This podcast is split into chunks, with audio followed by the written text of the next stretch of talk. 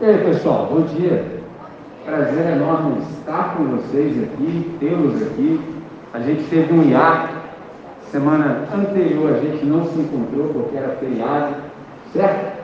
Mas hoje estamos de volta. Eu quero aproveitar esse momento da melhor maneira possível com vocês, certo? Vocês sabem que a gente está numa jornada de descoberta, a gente está procurando discernir a partir da leitura do Evangelho quem é Jesus de Nazaré e o que significa para todos nós. Certo, Antônio? Bonzão te ver aqui. Que bom, que bom. Espero que essa recuperação seja a melhor possível, certo? Beleza? E a gente está nesse percurso. Hoje é o nosso quarto encontro. Para a galera que é do sexto, sétimo ano do ano passado, a galera já está na segunda temporada, certo? A galera já sabe algumas coisas. Só que o que eu vou dizer hoje, muitos de vocês ainda sabem. Então, para a galera que já aprendeu algumas coisas, vai acumular. E para a galera que ainda não aprendeu, vai aprender exatamente hoje, certo? Dei um presente para vocês do outro ano, que é um exemplar em miniatura, esse texto aqui, ó. Nesse texto aqui está compilado tudo que a gente precisa para viver da melhor maneira possível. Mas fala assim, como assim viver da melhor maneira possível? É, porque é o seguinte, se Deus é quem Ele realmente é, existe também a maneira certa de se viver e de se fazer todas as coisas. Não se pode viver e fazer as coisas de qualquer maneira. Tudo que nós formos fazer nesse planeta que não nos pertence, pertence a Ele, precisa ser do jeito dele. Porque se não for do jeito dele, vai dar ruim. Pegou? Quanto mais rápido a gente discernir, perceber isso e obedecer isso, mais tempo de vida a gente vai ter. Pegou a ideia? Se a gente não prestar atenção nisso, a gente vai muito longe numa direção errada. E a gente vai desperdiçar muito tempo de vida. Por exemplo, há pouco eu conversava com a galera do oitavo ano e falei sobre isso. Tem um texto, em Gênesis capítulo 3, entre os versos 17 e 19, tem algo dito que é assim: Tu és pó e, e ao pó tornarás. Duas informações magníficas: a nossa constituição e o nosso destino. Só falta uma informação que é preciosíssima que dia eu vou ser convocado ao pó? Entendeu? Que dia que eu vou para a sepultura? E como? Nenhum de nós que está aqui no auditório sabe. E quem não sabe quanto tempo tem, na verdade tem muito pouco tempo. Pode ser a qualquer momento um de nós que está nesse auditório que alcança da minha voz pode ser convocado. Eu disse a vocês, por exemplo, na semana que passou, e nessa eu já fiz dois sepultamentos. Entendeu? Dois. Uma pessoa que tinha mais idade e de uma pessoa que tinha 21 anos. Entendeu? Talvez se tivesse mais idade, poderia pensar sobre si mesmo. Acho que agora está na hora de eu ir. Mas eu tenho muita dificuldade em acreditar que quem tem 21 anos, ou por exemplo, que tem a idade que você tem, está pensando assim, vou morrer hoje. Não pensa isso. Pegou a ideia? Isso faz com que, por exemplo, a gente não viva da maneira certa, a gente se torna presunçoso, presunçosa. O que, que é isso? Ah, já acordei todo dia, por que eu não vou acordar amanhã? Porque pode ser que amanhã seja o dia de você ser convocado à eternidade. Ideia? Então, nesse espaço de tempo que você tem, a melhor coisa que você pode fazer na sua vida é descobrir quem Deus é, qual é a sua vontade para a sua vida, para que você não perca tempo. Por exemplo, meu papel aqui é exatamente esse. Só esse. Entendeu? Te falar coisas que cooperem para que você descubra quem Deus é, tem um relacionamento pessoal com Ele. Lembre-se disso, um relacionamento pessoal com Ele. Para isso você precisa conhecê-lo e sentir prazer em obedecê-lo, certo? Senão não faz sentido. Beleza? Hoje eu tenho um texto que eu quero ler com vocês. Se você trouxe seu exemplar, está preparado para participar com intensidade, está presente no presente, vem comigo para esse texto aqui, ó. Eu vou ler hoje com vocês Lucas, Evangelho segundo Lucas, capítulo 2, entre os versículos 41 e 51. Presta toda atenção, eu vou ler depois eu vou dar alguns cliques para que a compreensão nos sobrevenha, certo? E você aprenda o máximo possível para que a sua vida tenha sentido e significado. Se liga só na leitura, presta atenção. Começando pelo versículo 41. Ora, anualmente iam seus pais a Jerusalém para a festa da Páscoa. Quando ele atingiu os 12 anos, subiram a Jerusalém segundo o costume da festa. Terminados os dias da festa, ao regressarem, permaneceu o menino Jesus em Jerusalém sem que os seus pais o soubessem. Pensando, porém, estar ele entre os companheiros de viagem, no caminho de um dia. e então passaram a procurá-lo entre os parentes e os conhecidos. E não tendo encontrado, voltaram a Jerusalém à sua procura. Três dias depois o acharam no templo, assentado no meio dos doutores, ouvindo-os interrogando-os. E todos os que o ouviam, muitos se admiravam da sua inteligência e das suas respostas. Logo que seus pais o viram, ficaram perplexos. E sua mãe lhe disse: Filho, que fizeste assim conosco? Teu pai e eu, aflitos, estamos à tua procura. E ele lhes respondeu: Por que me procurares? Não sabias que me cumpria estar na casa de meu pai? Não compreenderam, porém, as palavras que lhes disseram. E desceu com eles para Jerusalém, e lhes era submisso. Sua mãe, porém, guardava todas estas coisas no coração. Interessante que eu conjuguei um dos verbos que eu mais gosto na vida, que é o verbo ler. Por que, que eu gosto de ler? Porque ler prejudica gravemente a nossa ignorância. É verdade? Esse é um dos verbos que eu mais gosto. Eu sou um aficionado por livros, tenho milhares deles e continuo comprando porque eu gosto muito. Se eu pudesse, eu leria todos que tem no mundo, mas como eu não posso, eu sou seletivo. Só que eu quero te dizer uma coisa, que eu aprendi com um camarada chamado Marquês de Maricá. Ele disse que ler sem refletir é o mesmo que comer sem digerir. Ler, nós lemos. Agora eu vou chamar vocês para a gente refletir a partir daquilo que a gente leu. Por exemplo, quem escreveu esse texto aqui é um camarada chamado Lucas. O Lucas é um escritor extraordinário. Por exemplo, você não pode lê-lo de qualquer maneira. Você tem que sempre se aproximar, desconfiar de tem alguma coisa no texto que você ainda não percebeu. E como é o Lucas que escreveu, você precisa estar mais atento ainda, porque ele tem uma capacidade incrível de dizer coisas magníficas que você precisa de atenção para perceber, senão passa. Por exemplo, dos três, dos quatro evangelistas, o Lucas é o único que fala sobre a infância de Jesus. E é interessante nesse episódio aqui que aconteceu um incidente. Aliás, é o único incidente que nós conhecemos sobre a infância de Jesus de Nazaré. É a história importantíssima de como ele, entre aspas, se perdeu no tempo. O que, que aconteceu? Deixa eu explicar. A nação de Israel ela é dirigida pelas leis de Deus. Entendeu? Então Deus tem um meio de educar o seu povo. E a lei exigia que todo israelita que fosse adulto subisse à cidade de Jerusalém para três festas principais. As festas para Deus era um meio dele ensinar o seu povo, então era um recurso visual incrível para a instrução do povo. E três eram as festas mais importantes: Páscoa, colheita e tabernáculos. Só que tem um detalhe: hoje nós temos transporte, certo? Naquele tempo, dois mil anos, tudo que você precisava fazer, você fazia com isso aqui, ó, com os pés. No máximo você tinha um camelo, certo? Então você tinha que ir a pé. Só que eu não sei se sabe, mas de Nazaré até Jerusalém é um caminho assim interessantíssimo. É longe. Aí Deus, sabendo disso, claro, evidente, como ele é bom, ele falou o seguinte: olha, se a sua casa for muito longe de Jerusalém para você subir até lá, não precisa ir nas três festas. Você está liberado, mas vá na festa da Páscoa, mas só se a sua casa for muito longe. Você percebeu no texto que era hábito da família de Jesus ir anualmente até essa festa, certo? E aí acontece um negócio magnífico aqui. Eles passaram o tempo da festa. Jesus, nesse momento, tem a idade que vocês têm, exatamente 12 anos. Interessante. Ficaram lá no tempo da festa. Quando terminou, o que eles fizeram? Foram todos embora. Só que aí alguém percebeu que faltava uma pessoa.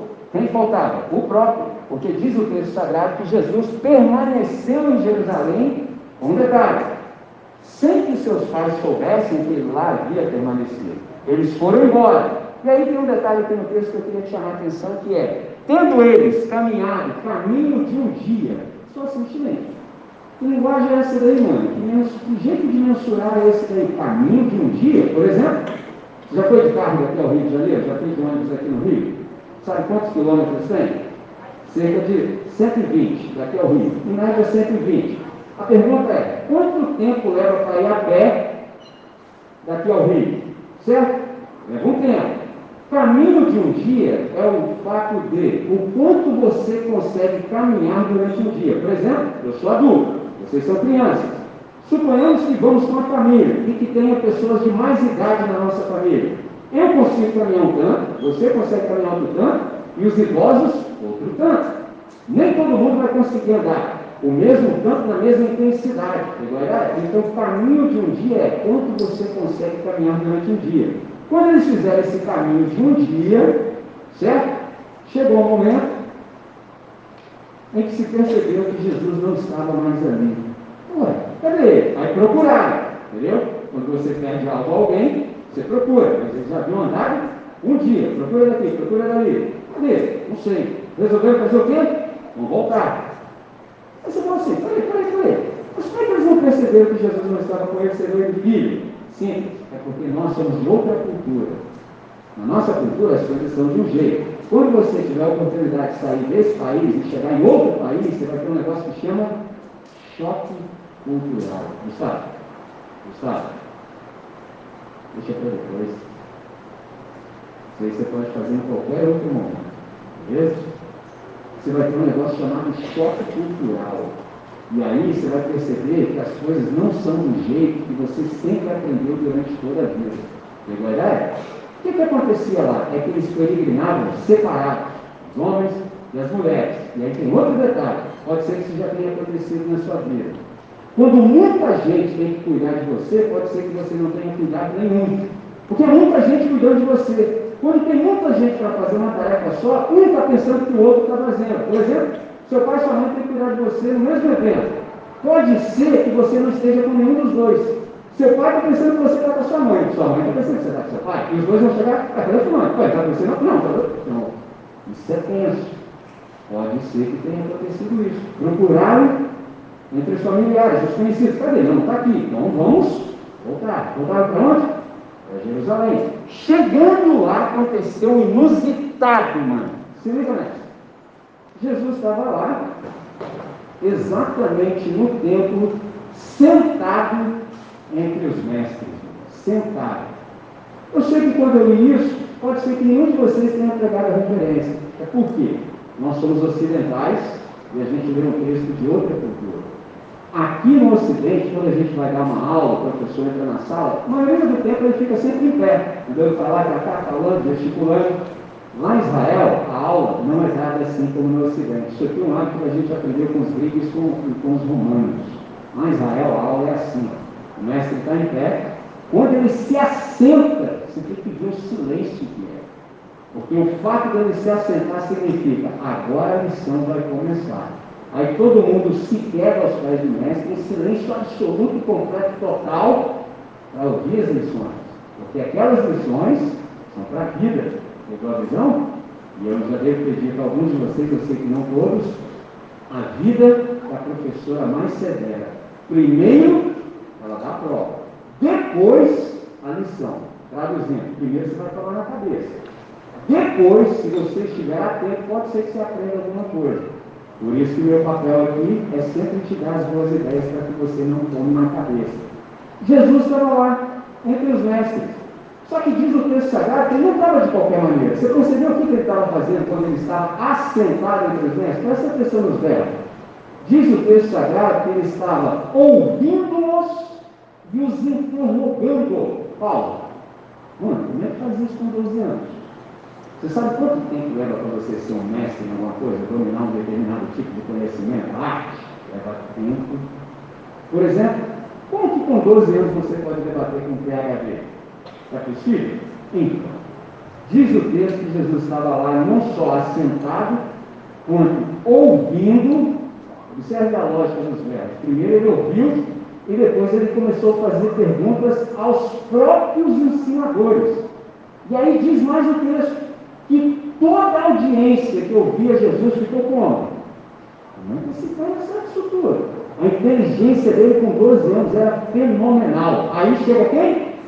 José e Maria. Maria diz: Filho, por que você fez isso?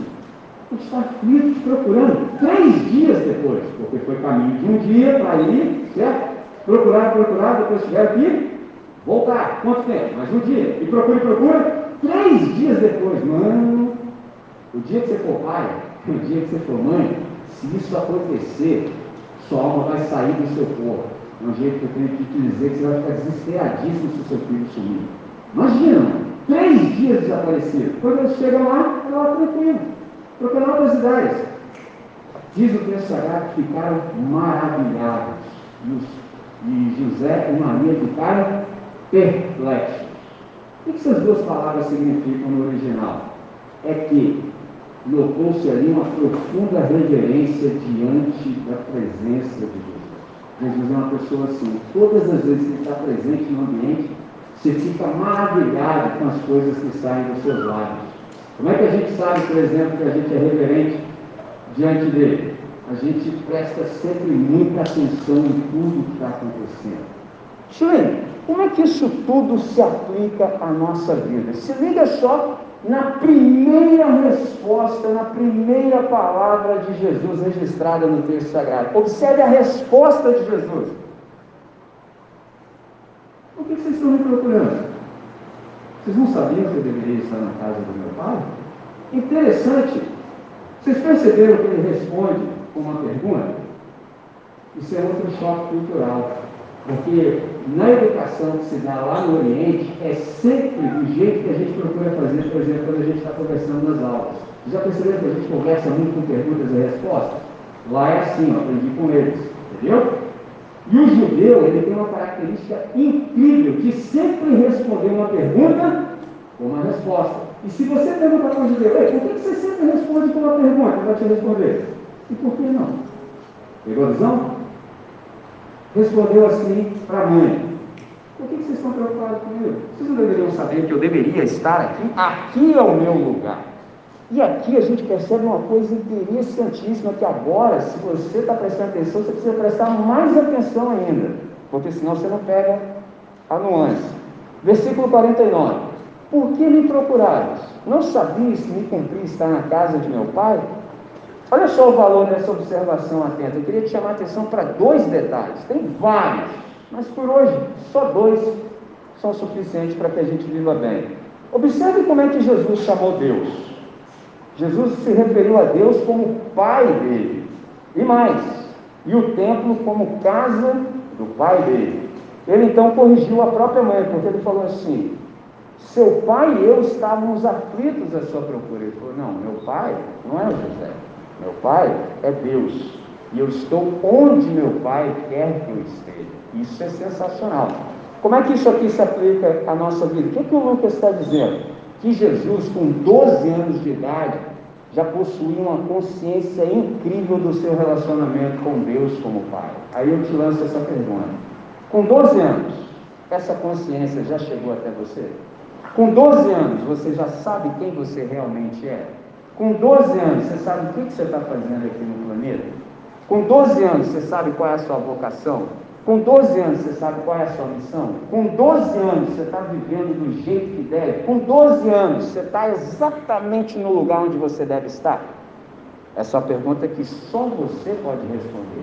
Quanto mais rápido você encontrar a resposta a essa pergunta, mais tempo, mais sentido, mais significado você tem para viver. Porque senão, enquanto você não descobrir isso, é só desperdício de tempo. Porque você não está como deve e tampouco está no lugar onde deve. Traduzindo, não está servindo absolutamente para nada. Segunda coisa, observe o que ele diz. Não sabiam que eu deveria estar na casa de meu pai? O que é isso aqui? Um profundo senso de responsabilidade. Eu estou onde eu devo estar. Não poderia estar em nenhum outro lugar. E como é que Jesus estava quando ele estava lá na casa do pai dele? Totalmente absorto. Isso é uma palavra formal. Você fala assim, Michelin, traduz aí absorto para mim. Jesus estava totalmente entregue, concentrado, imerso, abstraído, absorvido na sua preocupação prioritária. Você já viu alguma vez a palavra prioridade na sua vida? Responde somente para você. Eu te pergunto, você sabe o que é prioridade? O que é prioridade? O que é priorizar? Vou te falar em uma frase, eu espero que você guarde e lembre-se para o resto da sua vida. O que é prioridade? Prioridade é fazer da coisa mais importante a coisa mais importante. Ponto. Só isso. Prioridade é fazer da coisa mais importante a coisa mais importante. Responda para você. O que é mais importante na sua vida? Essa é a primeira pergunta. Segunda pergunta. Se você agora sabe o que é mais importante na sua vida, qual lugar essa coisa tem na sua vida? Ponto.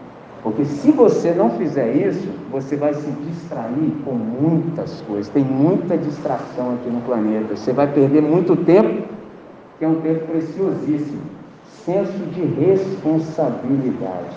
Como é que tudo isso se aplica à nossa vida? Quero te dizer três coisas e depois disso a gente ora e você está liberado. Se liga só, presta atenção. Primeira coisa, consciência. Como é que anda o seu relacionamento, por exemplo, com o Todo-Poderoso? Você conhece o Todo-Poderoso de fato? Ele já te disse quem você realmente é? Ele já te revelou a sua identidade, a sua missão e a sua vocação? Como é que anda o seu relacionamento com o Todo-Poderoso? Segunda coisa, senso de responsabilidade. Você tem priorizado aquilo que é prioritário? Ou seja, você tem feito da coisa mais importante a coisa mais importante na sua vida?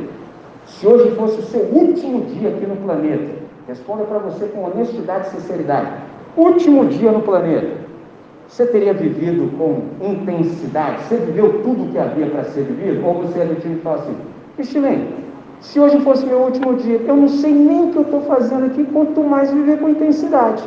Se você é desse time, preste atenção na oportunidade. Não deixe esse espaço aqui sem resolver isso entre você e o Criador. Se você ainda não sabe, na hora que a gente for falar com quem resolve, abre o seu coração e fala, Deus, de verdade, estou percebendo assim que eu estou perdendo muito tempo, estou desperdiçando várias oportunidades e não estou vivendo com intensidade eu não quero que isso continue. Beleza? Terceira, última coisa, mas não menos importante. Note que a mãe de Jesus não entendeu absolutamente nada do que ele falou. Isso é incrível. No entanto, diz o texto que ela guardou tudo aqui no coração. E aí eu quero te falar uma coisa. Pode ser que você fale assim, Michelin, na boa mesmo, eu nem entendo essas paradas de Deus. Deixa eu te contar um segredaço. Nem eu. Eu não entendo absolutamente nada do que Deus fala. Eu sei que você está pensando assim, como assim, Chile? Se você não entende, como que nós vamos entender? Vou te explicar. É porque Deus é Deus. Então não dá para mim, que sou ser humano limitado, entender Deus. Não dá.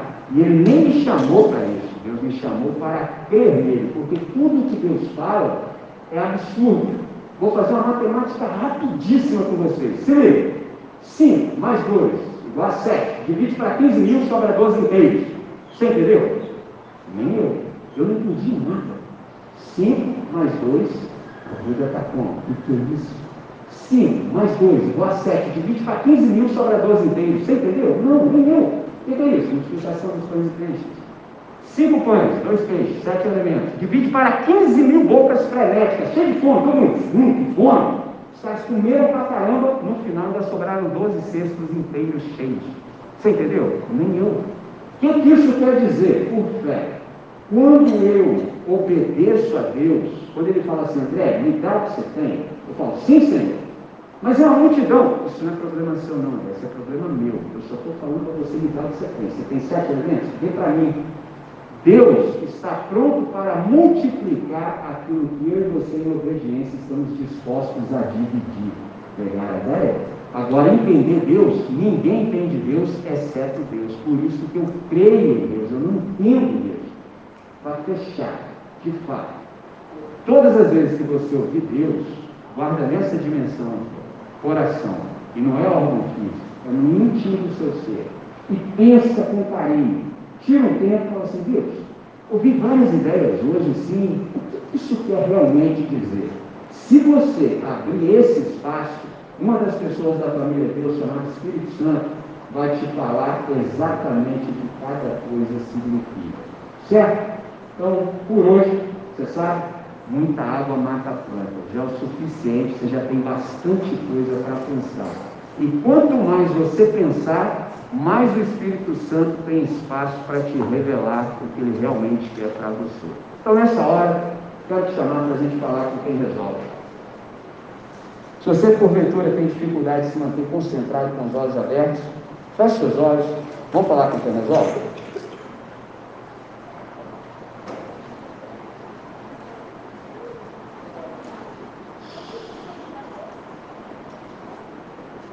Deus nosso Pai, nós queremos te agradecer por essa hora, por essa manhã, por esse espaço, por essa oportunidade. Obrigado pelo privilégio de termos o texto escrito em nossas mãos, na nossa língua. Obrigado pelo privilégio de nos encontrarmos nesse espaço. Obrigado por esse espaço. Obrigado pela leitura. Obrigado pela compreensão que o Teu Santo Espírito trouxe ao nosso coração nessa hora. Nós precisamos, ó Deus, da tua intervenção para que a gente saiba quem nós realmente somos, para que a gente saiba quem realmente o Senhor é, qual é o sentido da nossa vida, o que dá sentido à nossa vida, qual é a nossa identidade, para que estamos aqui. Enche a nossa vida de senso de responsabilidade, restabelece o nosso relacionamento com o Senhor, de tal maneira que todos os nossos dias sejam dias frutíferos e produtivos. Que não haja mais dias desperdiçados na nossa vida, mas que todos os dias sejam vividos com intensidade. Ó Deus, a partir desse exemplo magnífico de Jesus, nós queremos viver assim, para o máximo louvor da Sua glória. Nessa manhã, é assim que nós oramos e fazemos essa oração agradecidos. Em nome de Jesus. Amém. Amém. Muito bem. Glória.